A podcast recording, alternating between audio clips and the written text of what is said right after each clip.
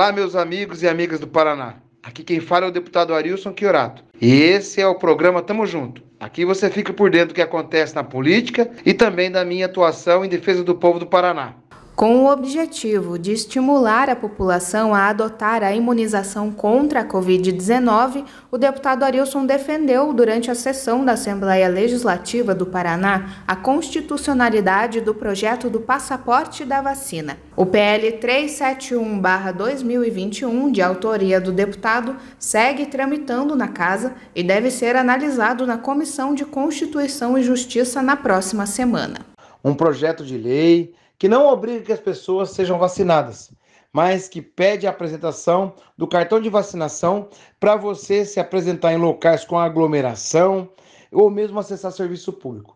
Esse projeto visa saúde coletiva, uma vez que as vacinas que tem hoje, comprovadamente, cientificamente apurado, protegem e diminuem da contaminação e da transmissão, esse projeto faz com que a gente tenha um maior número de pessoas vacinadas. E as pessoas que optaram por não se vacinar não sejam proibidas de efetuar o que gostam, mas tenham restrições por causa da saúde coletiva.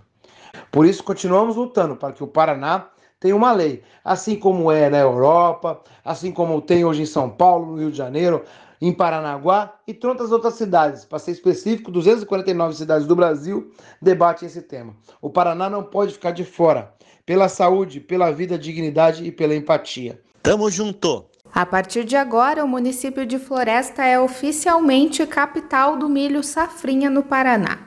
O título proposto pelo deputado Arilson foi aprovado por unanimidade na Assembleia Legislativa. O pedido chegou ao gabinete de Arilson através de representantes do Partido dos Trabalhadores Local, da Prefeitura e também do técnico agropecuário no Departamento Municipal de Agricultura, Edson Amieiro, que na época era secretário de Agricultura. Ele conversou conosco sobre essa conquista. Então, acho que a, a, o ponto mais alto, o ponto maior da, da, conquista desse título, fazer essa, essa justiça a esses agricultores que que iniciaram esse cultivo lá no, no, nos meados dos anos 70, né? E que culminou hoje, que o milho safrinha é essa expressão nacional que tem, e até internacional, porque até o Paraguai planta milho, né?